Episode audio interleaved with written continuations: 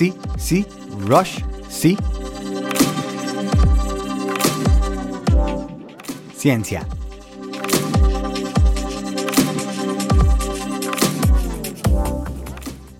Buenas las tengan. Bienvenidos a Quiero mi Rush.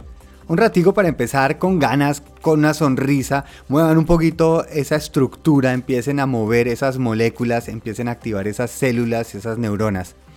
Hoy les quería hablar un poquito acerca de la ciencia y sobre todo entender qué fue lo que pasó, porque de pronto la ciencia, obviamente con ella las matemáticas, la biología, la química, la anatomía, empezó a tener un resurgir y empezamos a crecer y la diferencia entre nuestra calidad de vida con hace 500 años a hoy o incluso en 100 años pasamos de construir un carro, un avión, un cohete y llegar a la luna, crear internet. ¿Qué pasó? ¿Qué fue lo que hubo un cambio? Porque es que estas ciencias ya existían hace 2000 años, no es algo completamente nuevo. Algo sucedió que nos hizo empezar a crecer de manera exponencial ese conocimiento. Algunas personas atribuyen que esto surgió en 1543 cuando Copérnico sacó y publicó su, sobre las revoluciones de las esferas celestiales. Y ahí vinieron Newton y han venido todos los otros científicos que han hecho parte de este proceso. Pero bueno, ahorita no es para enfocarnos en cada científico, sino en ese método científico. ¿Qué fue lo que hizo ese cambio en llegar a mejores respuestas para llegar a mejores preguntas. Y es lo que yo admiro profundamente de la ciencia, es que no se basa en encontrar una verdad, sino en despertar más preguntas y seguir ese proceso de preguntas. Cuando un científico está exponiendo o publicando una teoría, le está pidiendo a sus compañeros, por favor revisen ustedes a ver qué opinan, si tienen algo más para contribuir o si pueden contradecir lo que yo estoy diciendo o los resultados que he tenido. No es un sistema de competencia, no es para ver quién va a tener la última verdad y cómo puedo yo contradecir a los otros, sino precisamente en cómo avanzamos juntos. Porque se cae en cuenta que nosotros la información que hemos recibido es porque alguien más viene aportando a ese proceso.